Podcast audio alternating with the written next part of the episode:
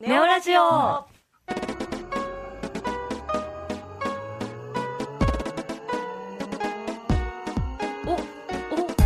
ネオおーネオすごいすごい。すごい。ボードゲームです。さあこの番組は大学生8人と大学生はコロナで何を思うと題してこの自粛期間について振り返っていきます、うんこの番組は FM79.7 京都三条ラジオカフェよりお送りしています。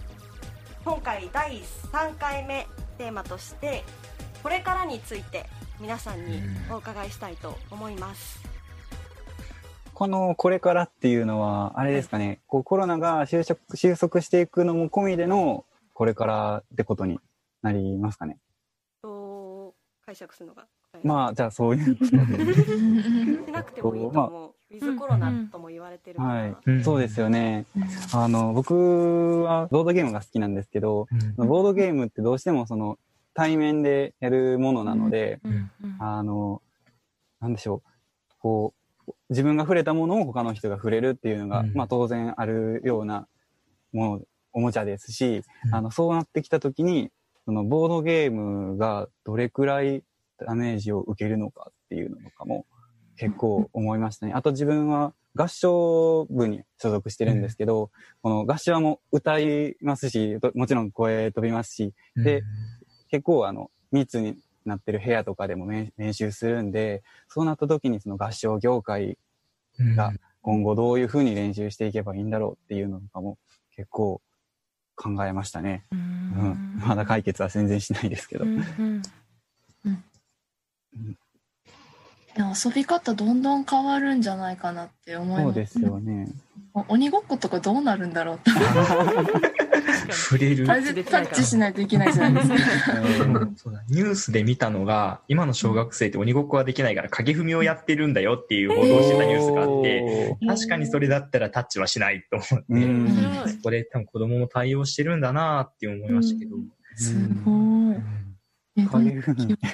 発想がすごいです。すごいね、天才です。うん。あとなんかやってたのが、こう、指を出し、一斉のせって、こう親指を上げて、この本数を、をあれやるっていうゲームは、こう、対面してるけど間に物を挟んでできるから、完成にならないみたいな、そうそういうのをね、あの、やってるっていうのをニュースで見て、はあ、すげえ、子供ってすごいなって思って。えーすごいでも触らない遊びって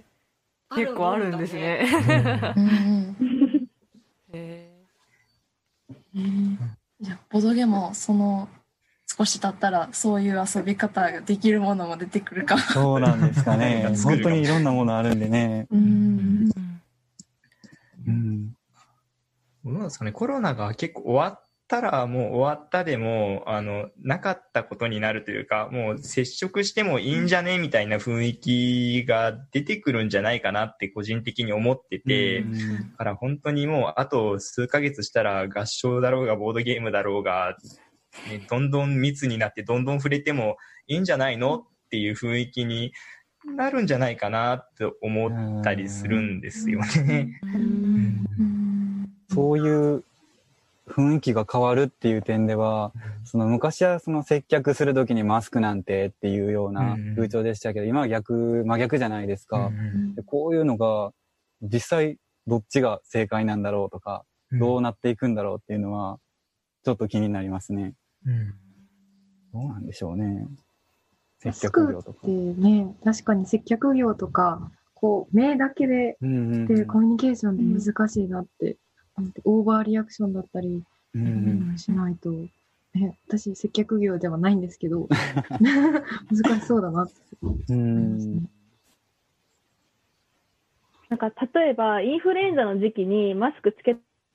たいって要望は今まででもあったと思うんですよ。うんうんうん。でもやっぱりお客さんから見て目しか見えないと接客にならないからダメって言われた言われてたと思うんですけど、なんかそれがこうウィズコロナの世代になってうまいこと自分のやりたいようにできたらいいかなって思ってて、うん。例えば学校今って行けなかった時間があるじゃないですか。うん。で、その時間はうまいことこうリモートでなんとか勉強しようとみんな頑張ってたので、コロナが終わって、じゃあみんな学校に行きましょうじゃなくて、学校に行きたくないとか、行けない人って多分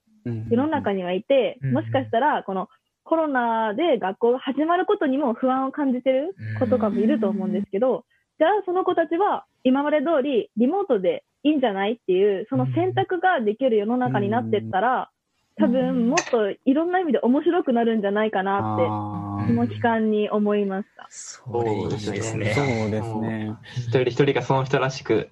ううん。ん。うん。マジ、自分が目指してる社会がそうなんで、なんか一人一人が自分らしく生きていく社会を作っていきたいと思って、あ。うん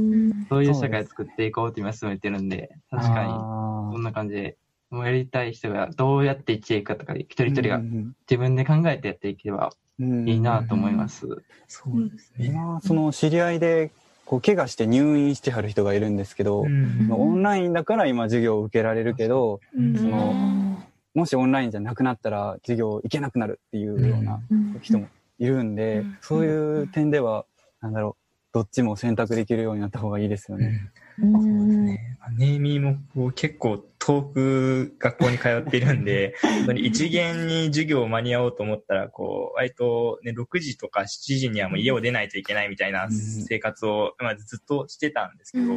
移動に時間がかかるってだいぶこう、障害というかハードルだなと思うんで、うん。そこが解消されるのはすごくありがたい期間なんですけど、ねオンラインじゃなくて対面の授業再開しますよってなると、また私は早起きしないといけないのかとか、ちょっと、うん、なので、今コロナで変わった部分が継続すればいいなってちょっと思ってる部分もあるんですね。うん。働き方とかも変わりそうですね。なんかうん。今は都市で働くことが多いけど、地方でこうネット環境整えたら住めて、なおかつこう3世代とかでもなんか住めたりとかしたら、高齢者の一人の、ね、一人暮らしとかもなくなるだろうし、うん。なんかそういうつながりみたいなの増えるのかな、逆にって。ね。うん確かにその企業の説明会がオンラインになったことで、その東京、京都から東京までわざわざ行かなくていいとかいう話もあったんで、そういうところが結構広まればいいなって思いますね、今後うん。そういう説明会の取り、やり方でやったりされたら、すごいいいなって思います。友人関係とかどうなりました？すごい意識的にオンラインで喋ろうとか言わん、うん。距離が離れたまま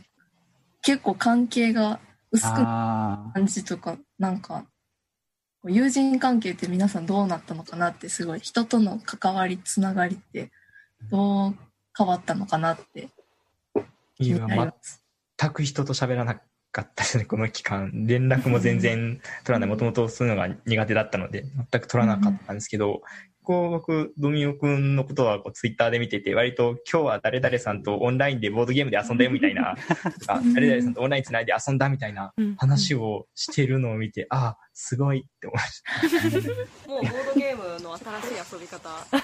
あまあ一応いろいろあるんですよ。あの、声だけでやるようなゲームとかもあるんで、そういうのを優先的にやっていったりでも、あれですね、遊ぼうって誘う相手はもう決まりきった相手とかになってしまうんで、その、やっぱ大学に普通に通ってた頃に比べたら、その、ちょっとすれ違って挨拶交わすような中である友達とか、そういう人とはもう一切連絡を、まあ、取り、取れないですし、まあいきなり送っても変だなと思えたらとか思っちゃうので、でそういうつながりがないのはちょっと寂しいですね。か私もなんだろう。本当に仲のいい人がある意味分かってしまったっていうのは感じます、あ ある意味よくお話をズームとかでしてくれる人とか。であこれがなんかどんな時でも仲のいい友達なんだろうなっていうのをー感じうんっていうのと逆に結構時間があったんで最近話せてなかった人に声かけて話したりしたんでなんかある意味関係が回復しそうな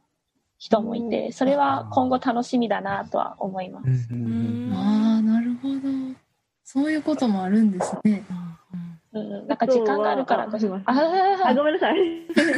なんか時間ができてなんか優先順位今まで低かったけど久々に話せて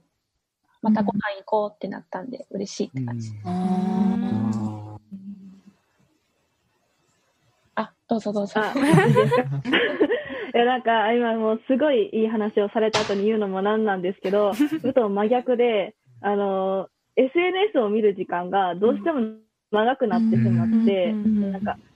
ちょっとこうさっき、こう、だから同調圧力みたいな話もしたんですけど、SNS、ストーリーとか見てると、うん。なんか、え、私自粛してるのにこの子京都遊びに行ってるんだけど、みたいな。結構周りにいて、で、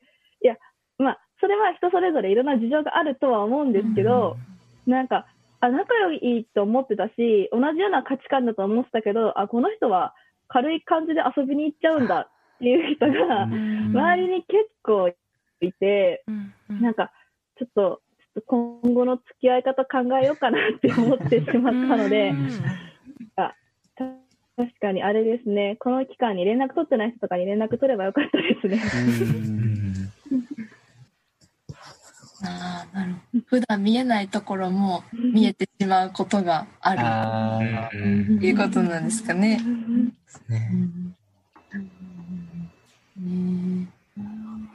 なんか家にずっといると、やっぱり身だしなみとか、結構適当に なっちゃってうん、急になんか飲み会とか言っても、あちょっと画面出せないとか、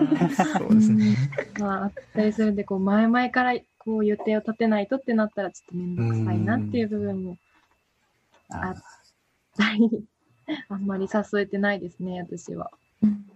身の回りの私のネイミの友達でいうとこうオンラインで顔を合わせない画面共有しなくていいとかなると、まあ特に女性の方で化粧しなくていいとか、あの服をわざわざ整えなくていいとかあと私だったら結構ねひげをこう毎朝剃るのが結構ねお肌にこう結構ダメージがいってたのが、うん。あのまあ23日ね、まあ、伸びててもまあまあいいかなとかでちょっとこうあの楽になったところがあるので、そこをね、結構、まあ、特にこう女性のお化粧の問題、人から嫌いの嫌いの言われそうなところって、そこを整えなくても良くなったのってめちゃめちゃありがたい意見を聞くので、そこをね、対面になったら、また逆戻りかなって思うと大変だなって思いますね。化粧の仕方ちょっと忘れましたもん。いや、本当にあの、あその、なん。でしょう、今までやってたことが、逆に戻った時にでき、もう普通にできるのかなっていう不安はありますよね。僕も朝起きれるかなっていうのは。そう。うん。確かに確かに。服とかもね、全然外に出ないから、夏服とかあんまり買ってなかったり、春服も。買ったりで、着ていく服ないなって。もう一日パジャマみたいなことざらにありますからね。逆にあれじゃないですか、そのせっかく春服買ったのに着ていく時がなかったっていう声もちらほら聞くんですけど、うんどうですかね。ねとか、髪変えたのに、もうめっちゃ切ったのに、もう伸びたから、髪の毛問題も引きます。ついにいけない。せっかく新刊に合わせて整えたのにみたいな時もありましたね。うん1年生だったら大学デビューとか、ああ、そうか。友達作り大変そうだなって思ったり。うん同級生の顔を誰も見たことがないっていう人がいたりとか、うん。で、こっからね、新入生、大学がじゃあいざ始まるぞってなった時にちゃんと対応できるのかなとか、うんちょっとこう先輩として不安に思うところもあったり、うん。うんうんずずっとマスクしてますもんね。そうですね。顔映りますけど。えーこれからどうなっていくんでしょうか？怖いですね。なんか本当にさっき武藤さんが言ってくれたみたいな選択できるっていうのはうん。またいい世の中だなってそのお化粧とかもうんしたい人はする。うんでなんか同調圧力でしなきゃいけないみたいなことが少しでも軽減されるといいなって思ったり。うんうんうん考えるとあのコロナが始まって特に思ったんですけどなんか私たち対面で生活するときにすっごいいろんなことを求められてきたんだなってあ思ってて、そこがその相手にまあ身だしなみの面とか特にそうですけど求めるってことがなくなったのはもうすごくいいなって、このまま相手にこうね、ある程度求求めないとか求められない生活が続けばいいのになと思いつつ、戻るんでしょっていう、ちょっとした無力感があり 誰か多様性って言葉を使って書いて、回答してくれてた人がいたよね。そういうところで言うと。多様性。僕がですかね、さっきも言ったんですけど、多様性っていうかみんなバラバラじゃないですか、人それぞれ。まあ、日本人だけじゃなくていろんな外国人も襲われてたり、中には障害をお持ちの方とか。うん、でもそんな一人一人が認め合うような社会。うん、でも僕もその人を認めて、向こうも認めて。うん、で、その人らしく、そう何？暮らしていくと生きていくことできる社会を僕は目指していきたいなと思って。実際に僕もそうですね、やってますね、今も。うん。そこを目指すようなところに就職したいなって思ってます。うん。どん。なことをすればいいん。ですかねなん。か、そこが難しいな。一人一人の意識改革じゃないですか、もう。意識改革。うん。意識改革っていうか、もうみんな、もっと自分のことを見てもいいんやで、みたいな。ああ。なんか、そのコロナのおかげでって言ったら変ですけど、その、会社の姿勢みたいなのが結構見えてきませんでした。すぐにマスク作るように、あの、方向転換したりっていうところもあれば、全然名前聞かないような企業もあったりで、なんかそういう点では、その、なんだろう、僕たちが慌てるばっかりになってるような感じですけど、一歩引いて、そういう、なんだろう、あ、この会社はすぐに動いたなとか、ちょっと上からな目線で見てみるのも面白いかもしれないですね、振り返ってみて。で実際に僕、あの、防護服うん、ですか？あれを実際に作ってたんです大学を通して作らせていただいてて、それを医療従事者とか介護関係者に届ける、そのプロジェクトをやってはる、やってくる NPO 法人あって、そこにご依頼を受けてやったんですけど、そういう感じで大学生でも防護服作ったりはしてました。へー。すごい。動きが。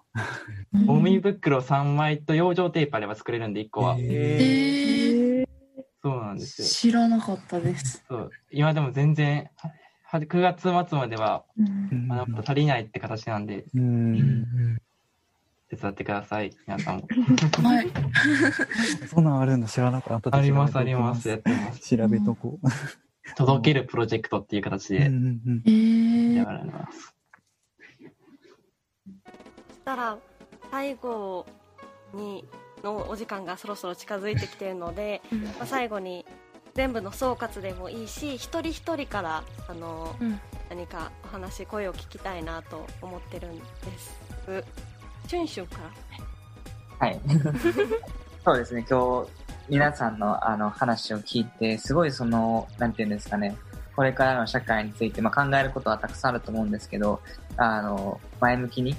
捉えている人が多いなと思ったので、なんかその僕も、あの、やっぱり一人一人がその輝くような社会とか、まあその今後みんな、みんながこう幸せになっていけるような社会が、あの、な、そうなったらいいなと思うので、僕自身もそれに向かって頑張っていきたいなと思います。以上です。では、僕からは、じゃあ、武藤さんにお願いします。はい、武藤です。えっと、は、私も、今、コロナ、コロナで、まあ、大学生だったってことは、まあ、お遠い目、長い目で見れば、すごい価値のあることだったんじゃないかなと思って、自分が、まあ、一応これから社会を作っていく世代にはなると思うので、今感じてる気持ちとかは忘れずに、こう、社会に出ていきたいなって今は思ってます。以上です。じゃあ、ドミオさん。あ、はい。えっと、そうですね。なんか、自分今回話してみてすごいいろいろな考え方をしてる人にその意見を聞けたのがすごいいいなと思ってそのネイミーさんが途中で話しておられたようにその大学は自分以外の意見を持つ人がと触れ合える場っていう立場があるって話もありましたけどこういうふうにそのここのような場を自分たちで作り上げてあの、まあ、やっていけば意外といけるもんだなっていう発見もありましたし、まあ、あの、コロナコロナって言って、あの、まあ、大変だ大変だって言ってますけど、なんか、節目、単なる節目っていうリセットとかターニングポイント、ターニングポイントって言ったらちょっと大きな意味になってしまいますけど、こう、なんだろう、あんまり構えないで、なんだろう、ちょっとしたあのイベント人生のイベントぐらいに思ってみてもなんかいけるのかなって思いましたね。社会の大きな変換点ではありますけどそのそのおかげで新しいものが見えてきたなっていうような感想を抱きました。んな感じですかね。えー、っと誰を指名しようかな。ちーちゃんさん。あはい。なんか今日この会に参加してなんか普段って自分の似たような価値観の人と話しすることが多いんじゃないかなと思っててでこの会を通じてなんだろう。いろんな人のなんか見てる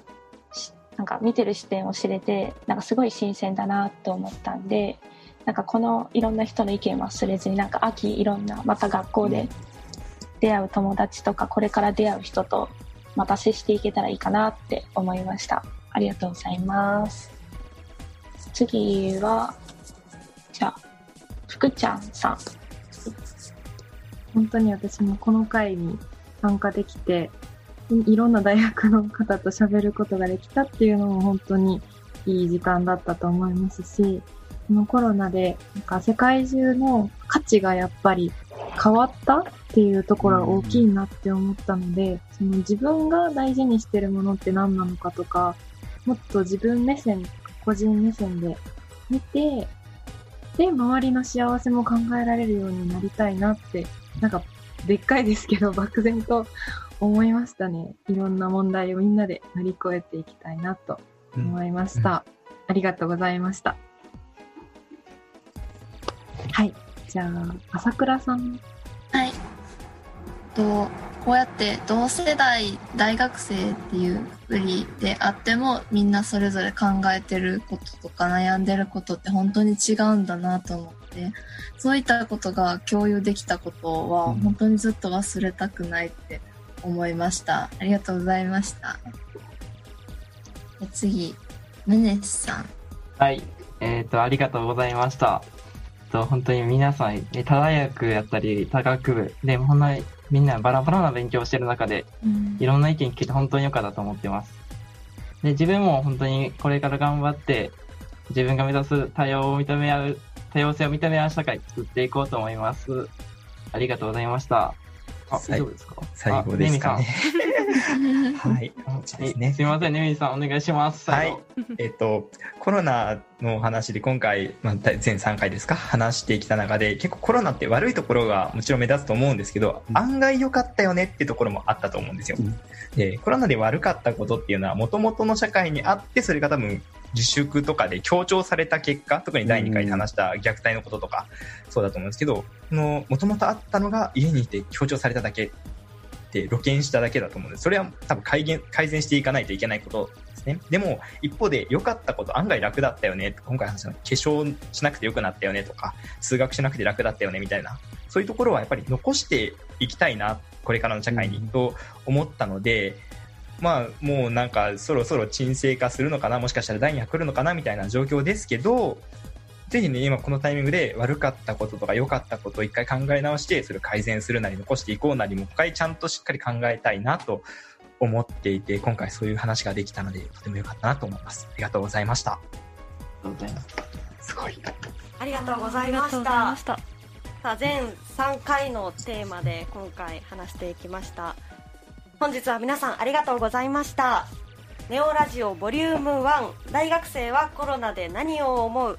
この番組は FM79.7MHz 京都三条ラジオカフェよりお送りしました。